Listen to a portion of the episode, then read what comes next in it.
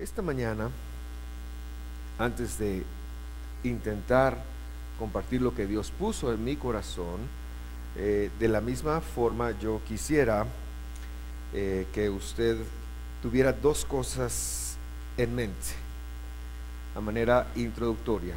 En primer lugar, estamos en un tiempo de volvernos a Dios, retornando a Dios, y por eso estamos, porque entendemos los tiempos proféticos que la escritura maneja, y por eso estamos estratégicamente haciendo o pidiendo de Dios un retorno. Pero lo que quiero que tenga en mente es que nosotros no hay una forma en nosotros de volver a Dios si su voz, si Él no nos estuviera buscando. La oveja perdida de la parábola nunca encontró el camino a casa hasta que el pastor fue. Así que el volverse a Dios, el arrepentimiento y todas esas cosas necesarias para nuestra vida y para este tiempo son una iniciativa de Dios. Dios es el que por su gracia, por su favor, nos está llamando y nosotros hemos de responder en el mismo poder del Espíritu Santo que como creyentes está en nosotros para escuchar la voz y para ser obedientes. El arrepentimiento tiene más que ver con una obediencia que con una confesión. Eso es un punto muy importante cuando vamos a entender cómo trabajar en nuestras relaciones interpersonales. Y la otra cosa que yo quiero que tenga en mente es, hace un par de semanas tratábamos el tema de cómo renunciar a la ira. Y mucho de lo que vamos a ver hoy ya lo hablé ahí. Entonces no voy a tocar tanto el tema de cómo perdonar a los que me han ofendido, eh, cómo estar bien con los demás, porque ese tema de alguna manera está, está cubierto, está cubierto allí. Entonces, eh, hay dos emociones muy fuertes en el ser humano. Una es la ira y esa ya la tratamos. Y la otra emoción es el amor. El amor. Por amor se puede llegar a matar. Porque Dios no lo quiera, algún día alguien entra en su casa y trata de hacerle daño a los suyos, uno es capaz de matar.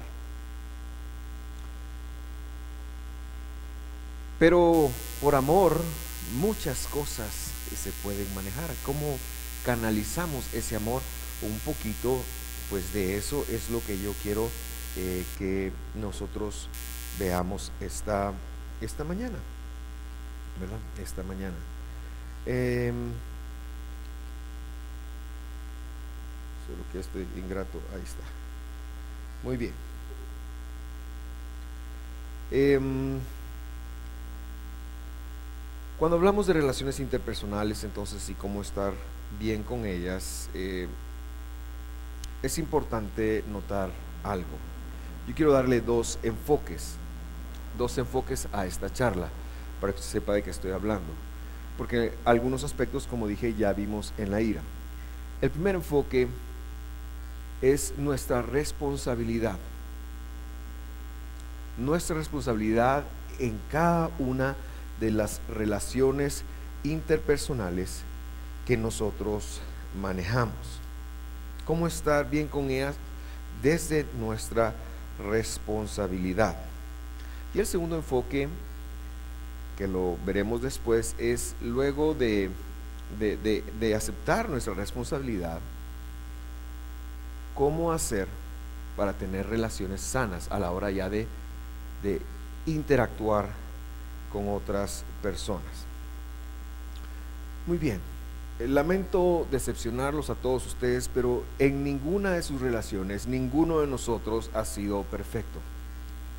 Todos hemos fallado, aunque hay amor, ¿verdad?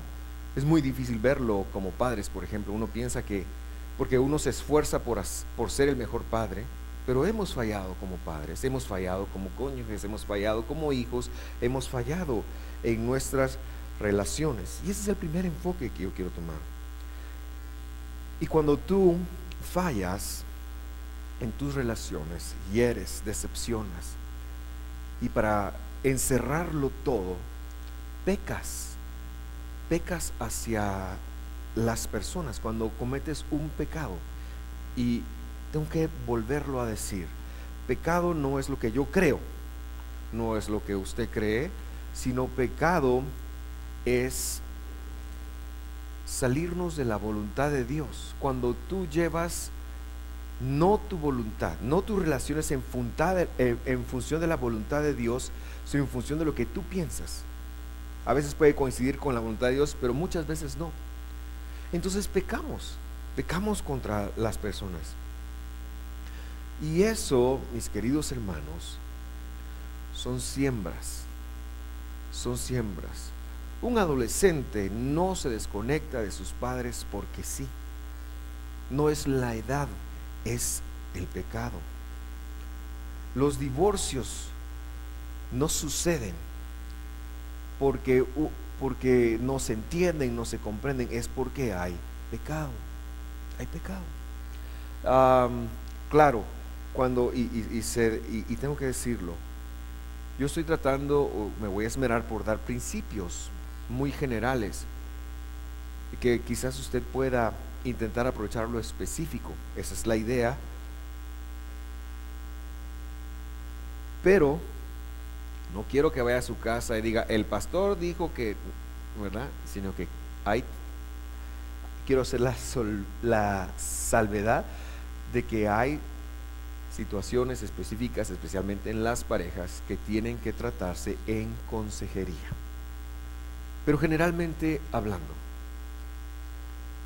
somos responsables y aunque hayas recibido una mala actitud, haya sido el objeto del pecado, eso no te exime a ti de tener que arreglar algunas cosas con todas las personas que te rodean. Tienes que aceptarlo. Porque el pecado que entró en el mundo y que es el mayor problema de la humanidad, nos empaña, nos ensucia la visión. Es decir, aunque tengas toda la mejor intención del mundo, el hecho de ser humano te hace pecador. Y entonces llevas ese pecado a tus relaciones. El problema es que siembras, que siembras. Y como decía un mi amigo, en el jardín de los cachimbazos. ¿Por qué? Porque así lo recupera uno. Así lo, así lo, lo, cosecha uno. Y la intención de volvernos a Dios estos meses es para que el Señor, con nuestra complicidad, con nuestro sometimiento a Él, pueda limpiar nuestra vida, pueda limpiar nuestro ser, para que vengan tiempos de refrigerio. No vivas pidiendo solo un milagro. a veces hay que pedir milagros, pero vive con una responsabilidad de trabajar en tu vida de tal manera que puedas ver las bendiciones del Señor como un espejo, como un reflejo de tu sometimiento a su palabra, de tu obediencia a lo que Él está hablando. Entonces, hemos ofendido. Y hay una historia muy interesante que nos ayuda a, ver esto un poquito. Es una historia del Nuevo Testamento. Y se trata de un saqueo, y yo lo puse ahí, está en el, en el árbol. Cuando, cuando yo a veces pongo algunas imágenes, me cuesta mucho cuando son imágenes que tienen relación con Jesús. No me gusta poner una imagen de Jesús porque no quiero caer en idolatría. No hay una foto de Jesús del siglo I y normalmente lo ponen canchito, así bonito como yo, ¿verdad? Y probablemente no fue tan así porque los del medio este, de, los del Medio Oriente de ese tiempo eran muy parecidos a nuestros paisanos del interior del país, es decir, morenitos, quispinudos y bajitos. Saqueo era más bajo de lo normal. Y yo recuerdo un, coro que cantábamos de niño que decía, saqueo, era un chaparrito que vivía por ahí. Y cuando Jesús eh, Ya no me acuerdo todo lo demás, pero esa parte me acuerdo. Y usted conoce la historia. Él era un recaudador de impuestos. En el primer siglo eso era un traidor a la patria. El nacionalismo del primer siglo es muy difícil de entenderlo en el siglo XXI, especialmente cuando nosotros somos el resultado de, una independencia que no disparó ni siquiera un, un balazo. Ellos peleaban por su independencia y los recaudadores de impuestos eran socios de los romanos y de los sacerdotes y se dedicaban básicamente a extorsionar, a extorsionar. Yo no sé si a usted le gusta ser extorsionado, pero el pueblo de Israel tenía la extorsión todo el tiempo, todo el tiempo que Jesús vivió. Él ministró a una congregación muy oprimida, él ministró a un pueblo muy afectado por, eh, por el yugo romano, que no fue para nada fácil y que ciento, 100 años, 105 años después de Jesús, por tercera ocasión, arrasó completamente con Judea y dispersó completamente al pueblo de Israel, porque los judíos eran, eran revolucionarios usted. No es como aquí que sale cualquier eh, persona con su ahí. No, esta gente cargaba una sica. Por eso de ahí viene la palabra sicario. Una sica es el cuchillo que los algunos judíos utilizaban para cortarle el pescuezo a los romanos. Y Saqueo era cómplice de esos romanos. Así que Saqueo no era querido, no era bien visto, al contrario, había hecho plata de extorsionar a su propio pueblo. Saqueo era un ser despreciable. Yo no sé si usted puede pensar en este momento en alguna persona que es despreciable en nuestra sociedad. Seguro las hay. Y probablemente dependiendo de su cosmovisión política, usted puede decir tal o cual es despreciable. Bueno, más o menos esa es la figura de saqueo. Pero Jesús tiene algo que lo tiene con usted y lo tiene conmigo. Y por eso esta lección es muy importante, porque sin importar cuánto saqueo había extorsionado y dañado a sus hermanos, y sin importar cuál fuera la cosecha, y sin importar qué tan condenado este hombre estuviera a pagar un precio, un precio difícil y terrible, el Señor de todas formas se proyectó a él. Porque Dios es amor. Porque Dios tiene en su mente la solución para nuestro mayor problema, que repito, es el pecado. Y quizás ya no sea el poder del pecado, porque somos salvos, pero sí la presencia del pecado. Y que continuamente nosotros recurrimos a, este, a, esta, a esto que está dentro de nosotros. Y Jesús se proyecta a él. Y Jesús no tiene empacho. Es más, lo ve subido al árbol y, yo sé que él sabe lo que va a hacer, porque él es Dios. Y entonces se acerca al árbol y le dice, mira vos, baja y anda a preparar, porque voy a ir a tu casa. Eso era un sacrilegio para los em, religiosos, para los practicantes del primer siglo, porque eh, ellos establecían la relación importante en, ir a la casa de alguien y compartir la comida con ellos. Así era como se establecían los nexos más importantes. Para que medio lo entienda, la generación X es aceptar una solicitud de amistad en Facebook. Los millennials no sé, porque los millennials me tienen confundido a mí, pero no sé qué sería. Tal vez ser amigos en Instagram, no sé. Y él decide que él va a intimar con esa persona porque él es misericordioso, porque él es bondadoso, porque no hay pecado alguno que él no pueda perdonar, porque él se quiere proyectar, porque él sabe la condición de ese hombre, sabe su condición, sabe mi condición y está dispuesto a traer restauración. Dios quiere restaurar tus relaciones. Y Dios quiere restaurar las fallas que tú has tenido en tus relaciones y quiere enseñarte a la mejor forma de manejar esas relaciones. Porque repito, aunque te han hecho mucho daño, tú también has hecho mucho daño. Pero hoy no me quiero enfocar en el daño que te han hecho. Para eso ya lo vimos. Eso ya lo vimos.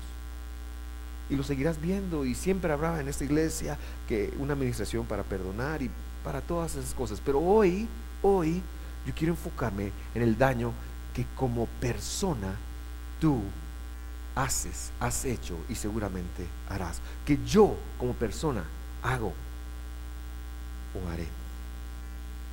Así que se fue a cenar con él, la gente lo, lo criticó, pero de todos modos fueron a cenar, ¿verdad? Porque usted sabe, el Cuscú mueve. Lo criticaron, pero ahí estaban en, la, mesa, ¿verdad? Y eso me recuerda una, una, una historia muy graciosa de Javiercito. Eh, muchos conocen a Javier, algunos no lo conocen, pero Javier trabajó y vivió aquí en la iglesia muchos años. Y antes de que eso pasara, nosotros ensayábamos la alabanza allá en la zona 13 y entonces eh, era costumbre en ese entonces, ahora ya no se tiene, ahora los hermanos son fit. Pero en ese entonces, cuando terminábamos los ensayos de la alabanza, nos íbamos a comer. Y entonces habíamos tres personas que percibíamos eh, recursos y siempre nos tocaba, a, tocaba a nosotros tres repartirnos la pacaya de todos los hermanos, porque los hermanos, los de la alabanza sí tenían buena hambre. Tal vez no tenían trabajo, pero tenían buena hambre. Y recuerdo que esa vez a otro hermano, él vive en California ahora, le dijo a Javiercito, Javiercito, ¿quieres algo comer? No, dice, agua pura. Usted sabe la vergüenza de pedir. Agua pura, dice. No, hombre, le dice, ¿no quieres una, unas tus papitas? Vaya, unas papitas. ¿Y una hamburguesa? Bueno, está bien. Entonces un combo, dice la señorita, yo estaba ahí, un combo. Sí, está bien. Volvió a ver al que lo está invitando. Sí, está bien, ¿verdad? Un combo. Mire, y no quiere un postrecito. Le dice la señorita. Pero, pero Javier ya había agarrado aviada, Está bien. Y se voltea el otro hermano y dice, ¿y juguete no querés? Le dice. Y así somos, ¿verdad? Así somos. Así que ahí estaba el montón de gente. Y algo pasó en la cena.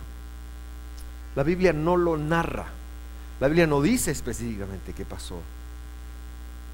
Pero la reacción de, de saqueo nos ilumina demasiado. La reacción de saqueo nos ilumina demasiado. Y yo quiero decirte que no importa cómo Jesús se proyecte, si tú permites que Él vaya a tu casa, que Él vaya a tu vida, tu vida puede ser distinta no tiene que seguir siendo igual. Es más, nuestra vida debería ser distinta. No por el hecho de llamarnos creyentes o cristianos, sino por el hecho de tener una relación personal con Jesucristo.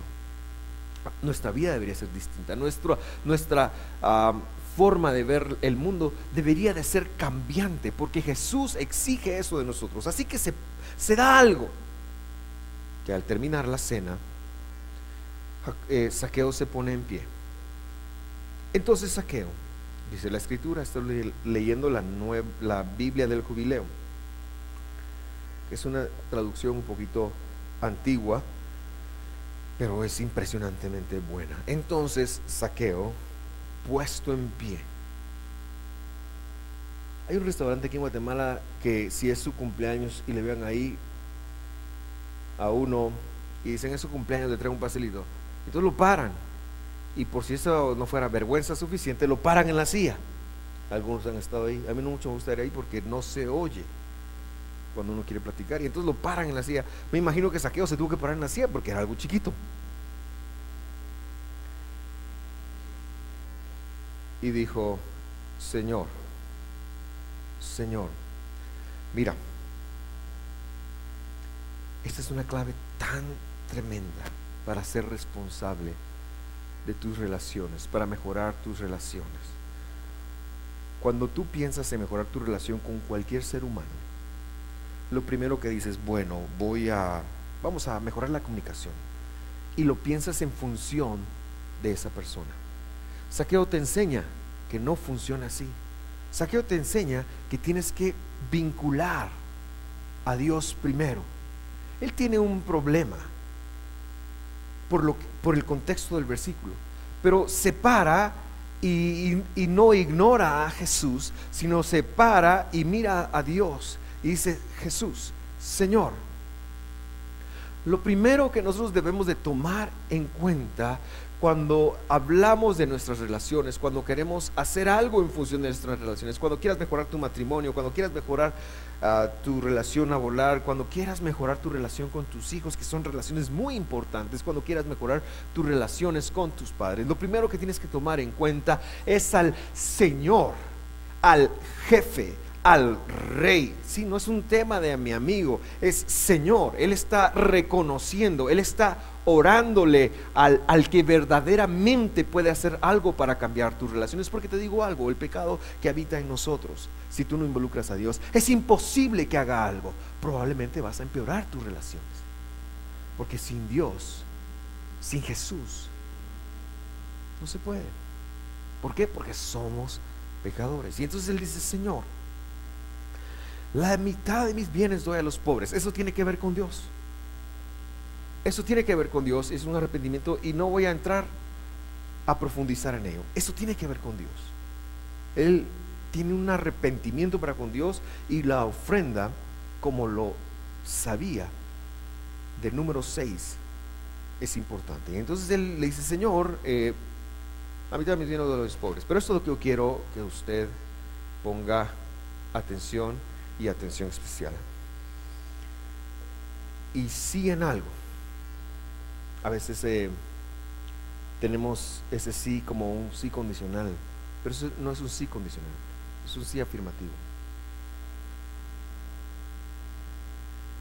Cuando éramos pequeños, mi mamá nos enfrentaba con... Yo no sé por qué uno con los hermanos se pelea, especialmente de niño. Y yo no fui la excepción. Yo crecí con tres hermanas y en esa, en esa época yo las miraba como papá, mamá, que estaban pensando cuando decidieron tener más hijos. ¿Verdad? Yo fui el mayor, gracias a Dios. El varón, ellas son tres mujeres. Pero en ese entonces servían a Satanás. Ahora se han compuesto un poco. Y mi mamá tenía un tema de que lo más importante para mi mamá era que nosotros sus hijos nos lleváramos bien y que nos quisiéramos y, creo que hubo mucho esfuerzo porque eso fuera así. Eh, dicho sea de paso, nos queremos y nos llevamos bien ahora. Pero en ese entonces era complicado. Y especialmente con mi hermana mayor. Y entonces cuando nos ofendíamos, mi mamá nos ponía y nos decía, pídense perdón y no les pego. No sé si ustedes le hicieron eso. ¿Sabe qué decíamos nosotros, sobre todo los dos mayores? Péguenos. Está mejor. Porque éramos niños, pero el pecado está en uno.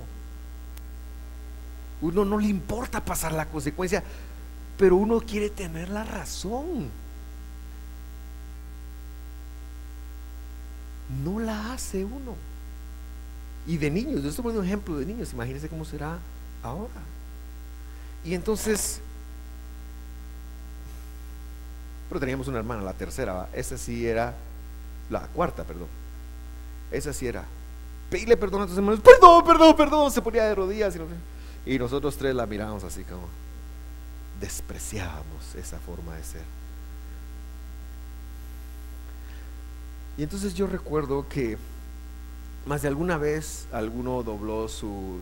Bueno, y nos caía, ¿verdad? Mi mamá, eso sí tenía, que si prometía, cumplía. Y entonces, no, ah, ok, pum, pum. Pero alguna vez hubo que disculparse y entonces, si te ofendí, dice uno. ¿Verdad que uno no está admitiendo que ofendió ahí? Es si, si, si sos tan atarantado en pensar que te ofendí me disculpo. ¿Qué disculpa? Pero este hombre, este hombre no está haciendo eso. Sí, en algo he defraudado a varios, a algunos. Se lo devuelvo cuadriplicado. Queridos hermanos, involucrar a Dios, reconocer que hemos defraudado y restituir.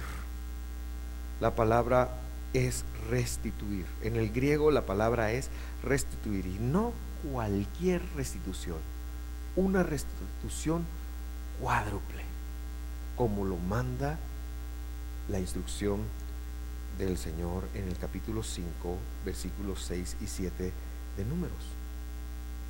Así que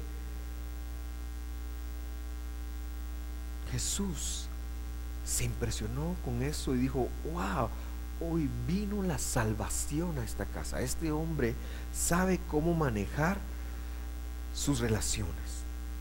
No es fácil, no es fácil para el orgullo, no es fácil para el ego, no es fácil para todo lo negativo que está en nosotros restituir lo que hemos defraudado. No es fácil. Pero para el Espíritu Santo que fue puesto en nosotros, el poder de Dios, Él es el que nos guía y Él es el que nos pide. ¿Saben qué, hermanos? Tenemos que restituir. Tenemos que restituir. Tienes que llegar con tus relaciones y reconocer tus fallos y restituir. Eso no te va a hacer menos, eso no te va a hacer nada. Y ojo, siempre digo esto cuando hablo de este tema. No tienes que ser la alfombra de nadie. No te pongas de alfombra. No estoy hablando de alfombra. No estoy hablando de ser la alfombra de nadie.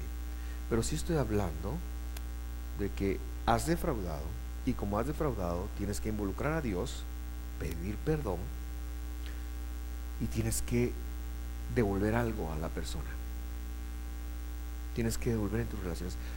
Si a la persona le vale madre, no importa. Si a la persona no cuenta, no importa. Si la persona te ha ofendido, no importa. No es eso lo que Dios, porque probablemente saqueo, cuando estaba cobrando impuestos y miraba a alguno, decía, vamos a suponer que la tasa era 20%, pero lo miraba así bien vestido, 40%. Es muy probable que esa persona le dijera, sos un bueno, imagínese usted, eso es un desgraciado. Soldados, entrenle. O sea, él recibió insultos, él recibió, pero ahora está en un punto en donde él va a restituir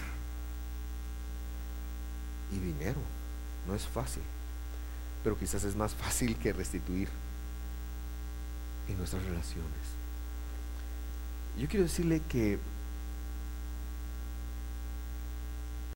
Dios espera de nosotros esto. Dios espera de nosotros esto. Porque cuando Saqueo lo hizo, Jesús respondió, hoy ha llegado la salvación a esta casa, porque este es un hijo de Abraham. ¿Sabe qué quería decir con eso? Quería decir que Saqueo se salvó. Ese es un hijo de Abraham. O sea que algún día usted lo va a encontrar a Saqueo. Bueno, si es salvo, ¿verdad? Hago la salvedad. Si no, se va a encontrar a los romanos que estaban con saqueo, pero en otro lado. Un día vamos a ver a saqueo. Un día nos va a contar su historia. Y vamos a poder entender cómo fue que, que lo hizo. Pero quiero decirte y quiero desafiarte el poder del Espíritu de Dios está en tu vida, el poder de Dios está operando en tu ser, el poder de Dios está en ti, el poder de Dios opera en ti, pero no es para mover las montañas, no es para agarrar el cerro a luz y ponerlo en el cima del Palacio Nacional si te cae mal el presidente, no es para eso, es para mover la montaña del orgullo, la montaña del enojo, la, por eso es importante escuchar el tema de la ira porque hay que restituir. Hay que restituirle a nuestros hijos, hermanos. Tenemos que restituirle a los hijos. Y cuando se empiecen a sentir así como bien pila los hijos, también le hablo a los hijos, hay que restituirle a los padres. Hay que restituir el manejo de relaciones emocionales, el manejo de tus relaciones interpersonales. Es muy importante para Dios. Tal forma que fue Dios mismo el que dijo que si tú oras pidiendo perdón por tus pecados y no perdonas en tu corazón a tu hermano, Dios no te va a perdonar a ti. Eso lo dijo tu Salvador, eso lo dijo el que derramó su sangre por ti. Y yo sé que llevar esto a la práctica es muy complicado y probablemente estarás pensando, pastor, hoy sí no fumó de la buena, hoy sí no está agarrando la onda, pero cuando yo escucho una enseñanza nueva, cuando yo escucho algún concepto nuevo, tengo mi folder mental. Y yo le invito a usted a tenerlo así. Esto, esto trae un poco de madurez. Normalmente cuando uno escucha algo con lo cual uno no está de acuerdo, uno responde. ¡Pum! No, eso no es así porque yo tal cosa, yo, uno responde. Pero yo le invito a tener un folder mental en donde usted pueda recibir este tipo de enseñanzas. Y cuando ya está en su casa, revisar el folder mental, revisar la Biblia, revisarlo así y decir, bueno, no estoy listo para tomar una decisión, cerrar el folder y guardar, guardarlo otra vez hasta que usted esté listo para tomar una decisión. Porque el Espíritu de Dios se va a manifestar en ese momento. Así que eso es, eso es lo que tiene que ver en nuestras responsabilidades como, como personas. Ahora quiero tratar cómo nos manejamos eh, normalmente cómo nos proyectamos, cómo hacer para proyectarnos. Y a finales de abril, principios de mayo, vimos una, una serie de mensajes de los patriarcas, Abraham, Isaac y Jacob.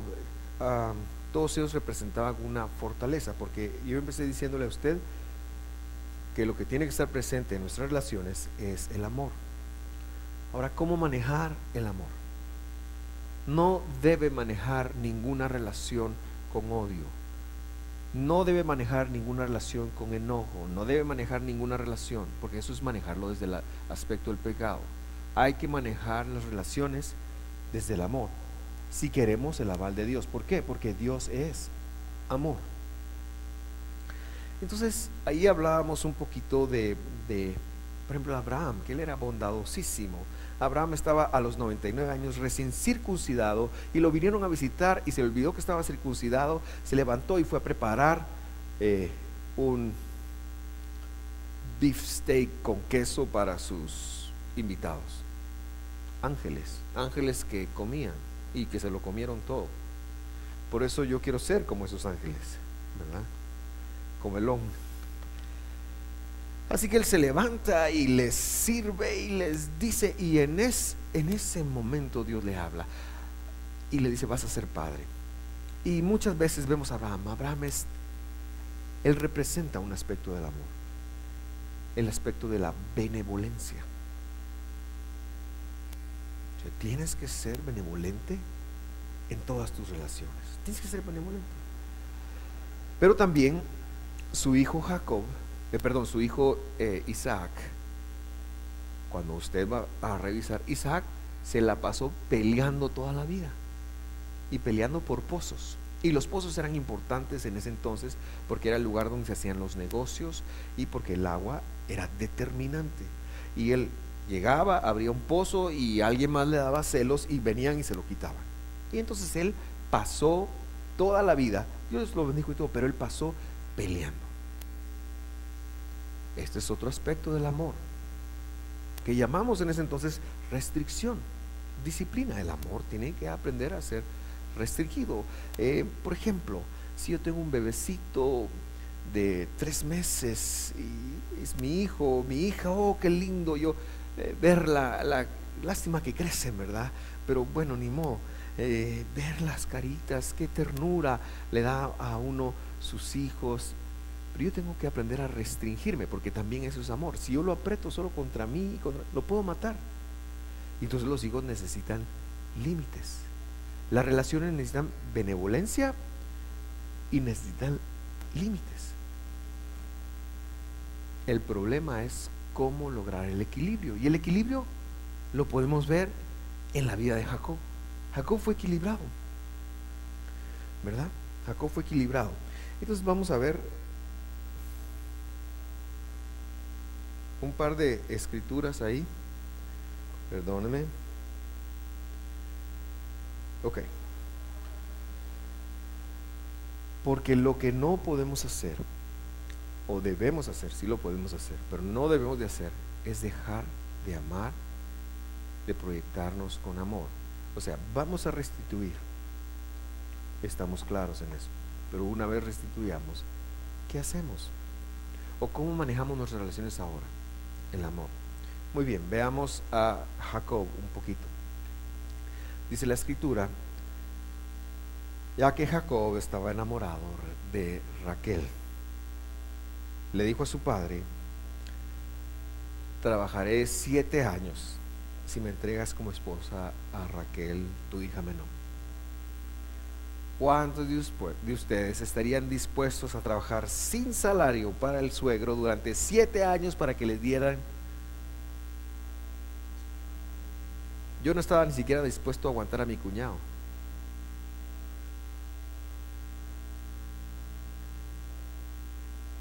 Trabajar siete años, siete navidades, siete semanas santas.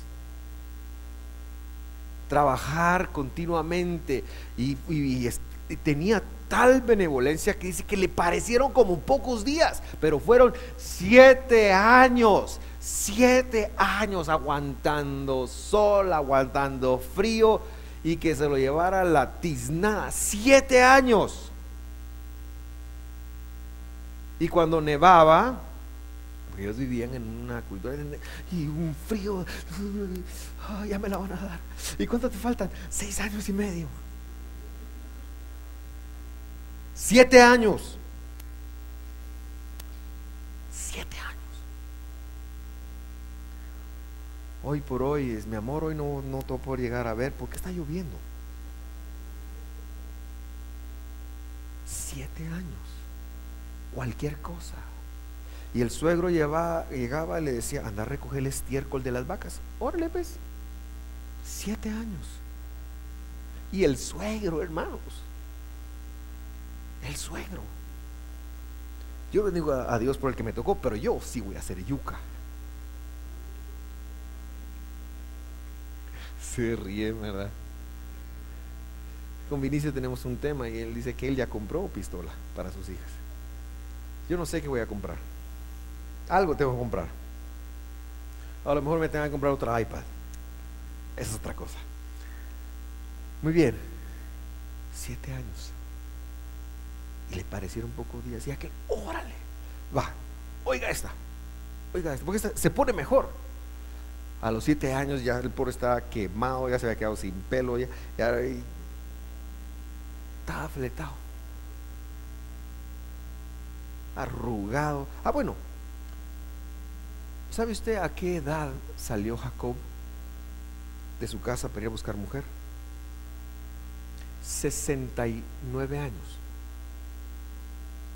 69 años.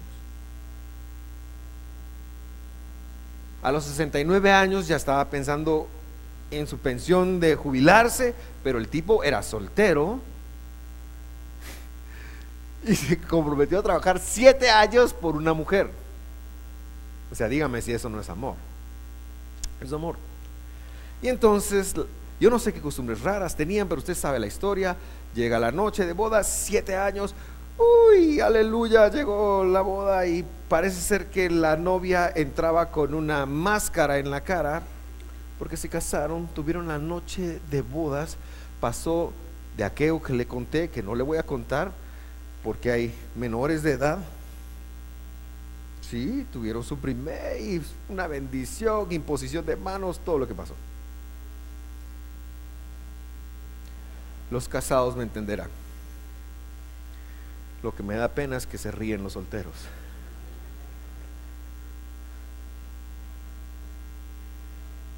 Y cuando está a punto de darle el beso y le levanta el velo, Le pasó el argentino. ¿Y vos quién sos? Le dice. No soy Raquel. ¿A dónde está Raquel?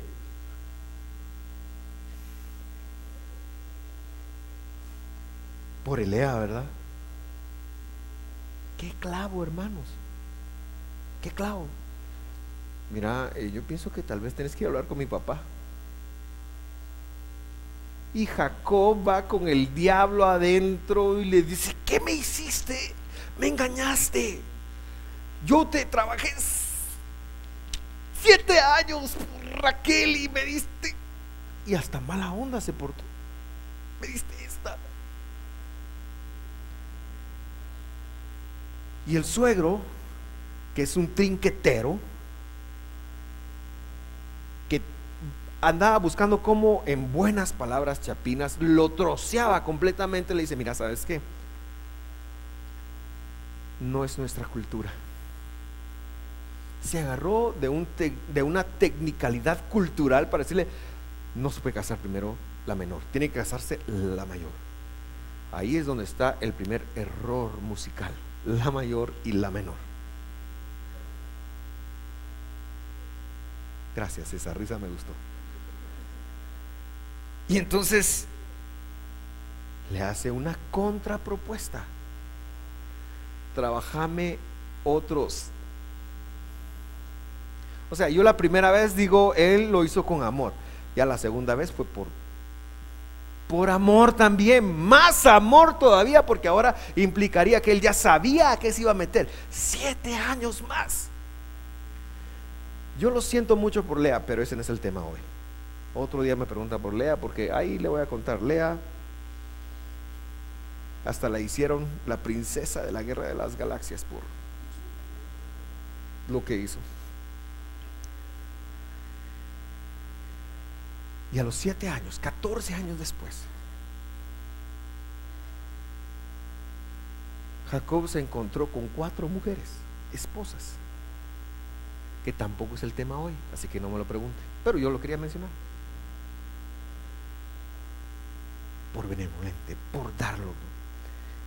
Entonces, ah, ¿qué le estoy tratando de decir, hermano? Ah, bueno, eso es lo que dice Labán, de acuerdo, responde Labán, prefiero entregarte a ti que cualquier otro trabajo para ti. Así que trabajó, trabajó siete años para obtener a Raquel. Pero su amor era tan fuerte que le parecieron unos pocos días y luego otros siete años, 14 años. Ok, aquí está la primera lección. Hermano, aunque vayas a convivir 30 segundos con alguien en toda tu vida, siempre sé benevolente. Da lo mejor de ti. Sé respetuoso, sé delicado, proyectate de la mejor forma. En cada relación que tengas, hazlo benevolentemente. Sé benevolente hacia tu esposo, hacia tu esposa, sé benevolente, sé benevolente hacia tus hijos, hacia tus padres, hacia tus suegros, hacia tus trabajadores, hacia tus eh, eh, jefes, hacia cualquier persona, aunque solo vayas a compartir la vida con ellos, con ellos por 30 segundos, da lo mejor de ti. Da lo mejor de ti. Da continuamente lo mejor de ti. Eso es ser benevolente. Este hombre, 14 años, trabajando, buscando, sufriendo da lo mejor de ti. Es un llamado que Dios espera. La mujer que Dios te dio, Dios espera que des lo mejor de ti.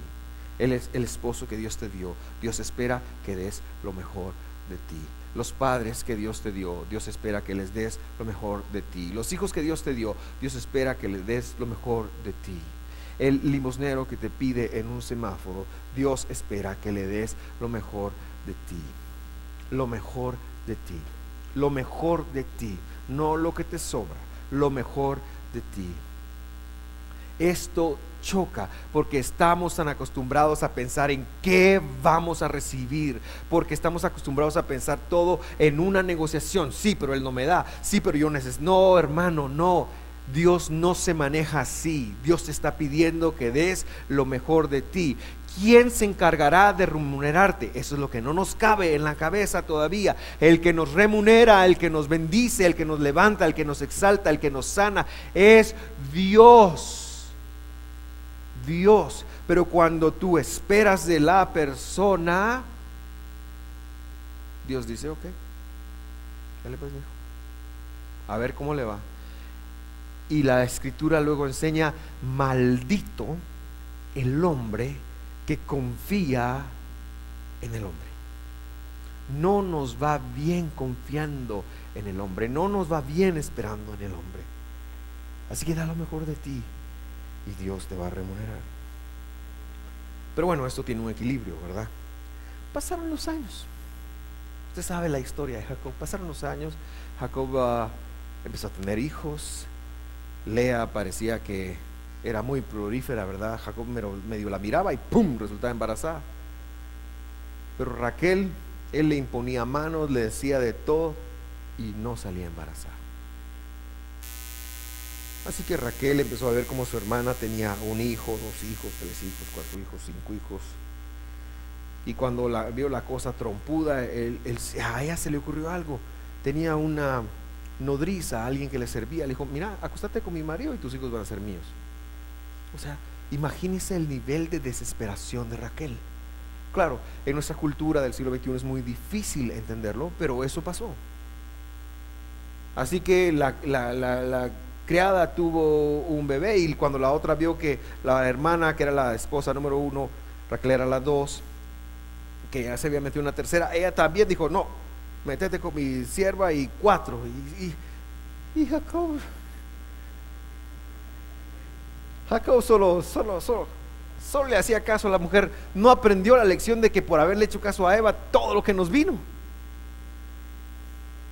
Bueno, este tiene una contraparte, ¿verdad? Y es que la mujer es enviada por Dios y, y hay que hacerle caso.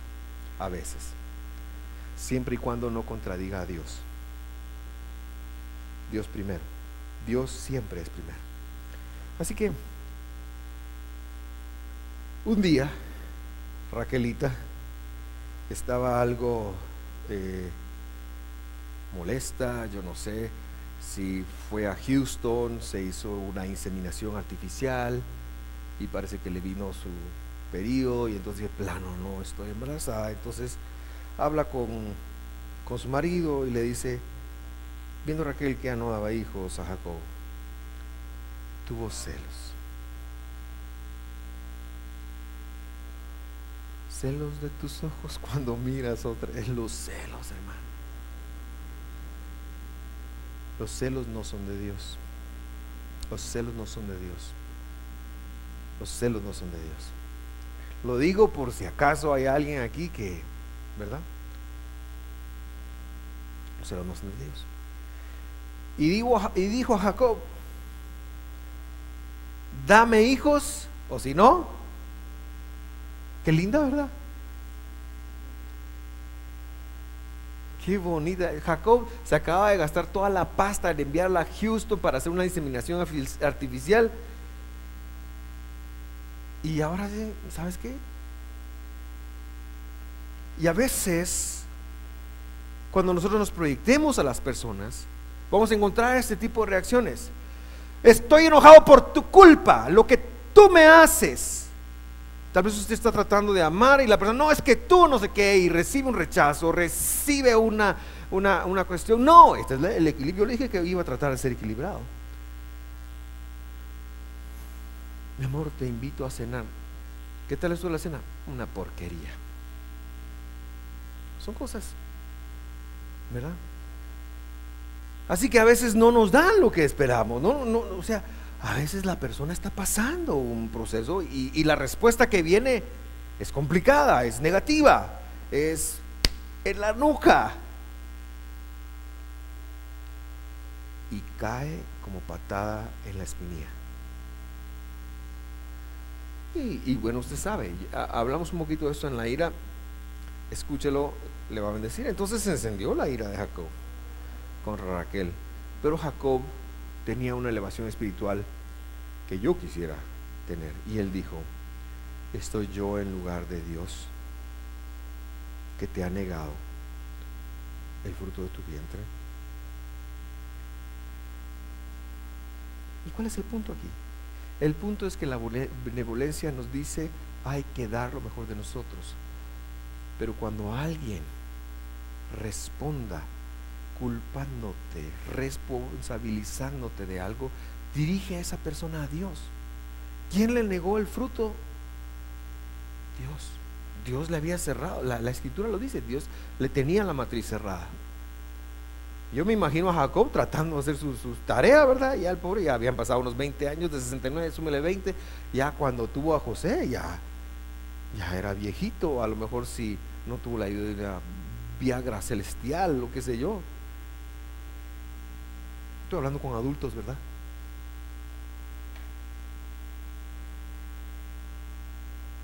Y a pesar de los esfuerzos de contentarla, de mantenerla feliz, de bendecirla, de, estar con ella, a pesar de los esfuerzos de Jacob, ella manifestó un rechazo a eso. Si no se alfombra de nadie. Pero cuando tenga una reacción así, diríjalo a Dios. ¿Estoy yo en el lugar de Dios? Tenemos que aprender a no aceptar culpa de nadie. No acepte culpa de nadie. Y tiene que aprender, tiene que aprender que la responsabilidad que tenemos de las demás personas es a dar lo mejor de nosotros. Pero usted no es responsable de que esa persona sea feliz, ni es responsable de que esa persona se haya levantado con el pie derecho. Y a veces se va a levantar con el pie izquierdo. Y hay tantos factores que no quiero entrar en ellos porque sería muy largo. Pero cuando alguien reaccione así, diríjale a Dios. O sea, este hombre se enojó y lo sacó. Y después estaba bien. Porque hablábamos hace dos semanas del enojo, cómo manejarlo. El enojo es una emoción que necesita ser lidiada antes de dormirme. Antes, si no, se convierte en ira y, y peor, puede llegar a ser un odio. No se acueste bravo. Ríndalo ante el Señor, aunque no pueda arreglarlo con la persona, ríndalo ante el Señor. Busque su rostro, busque su presencia. Señor, estoy como la gran. Dígaselo a Dios. Pero si usted va y se lo dice a esa persona, no está bien. Eventualmente va a tener que hablar. Pero, pero Jacob nos enseña cómo. Conduzca a la persona a su responsabilidad. ¿Sabes qué? Fue Dios, no fui yo. Fue Dios. Fue Dios. Involucremos a Dios, hermanos, en nuestras relaciones. Involucremos a Dios en nuestras relaciones. Yo sé que esto es como muy general y estoy seguro que hay parejas, padres, hijos, eh, trabajadores que necesitan un acompañamiento más específico en esto. Está bien. Lo podemos hacer, los podemos acompañar. Pero el principio va a ser este. Solo que aplicado a las circunstancias y situaciones específicas de su vida. Me despido con el mariachi, ¿verdad? Con esta me despido. Esta es la última. El otro día Claudia me pidió que fuera a recoger a su, a su hija y yo parqué el carro lejos y entonces estaba su hija y mis hijas. Íbamos caminando y yo llevaba la guitarra de Lisami. Entonces yo agarré la guitarra y estaban los carros de la cola del colegio parqueados y ¡pum! Y como me sé re y sol, les digo, ¿les ofrezco alguna cancioncita? Claro, yo estaba avergonzando a mis hijas, ¿verdad? Y empecé en todos los carros una cancioncita y que si me encuentro una amiga, la mamá de alguien. eh, sí, deme la incondicional, me dice. La gracia de Dios es incondicional. Porque no. Así que eh, tengo que tengo que remunerarle esto a mis hijas. Tengo que arrepentirme. Porque se avergonzaron mucho. Así que con esta guitarra me, voy a, me quiero despedir de usted. Que Dios te dé la sabiduría. Esa es una bendición que se va a plasmar en tu ser hoy. Que Dios te dé la sabiduría para que entiendas cuándo ser benevolente y cuándo ser disciplinado o cuándo poner límites. Ambos son parte del amor, pero muchos andan poniendo límites en lugar de ser benevolentes y muchos andan siendo benevolentes en lugar de poner ciertos límites. Ambos están mal. Que Dios nos ayude, que Dios te ilumine, que el Espíritu de Dios te guíe para siempre ser benevolente y saber cuándo tienes que decirle, mujer, cálmese Esposo tranquilo, sereno, moreno.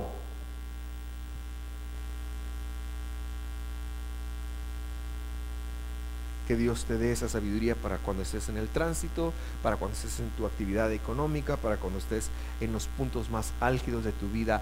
Hay una sabiduría que Dios da, pero que lo sepas es importante.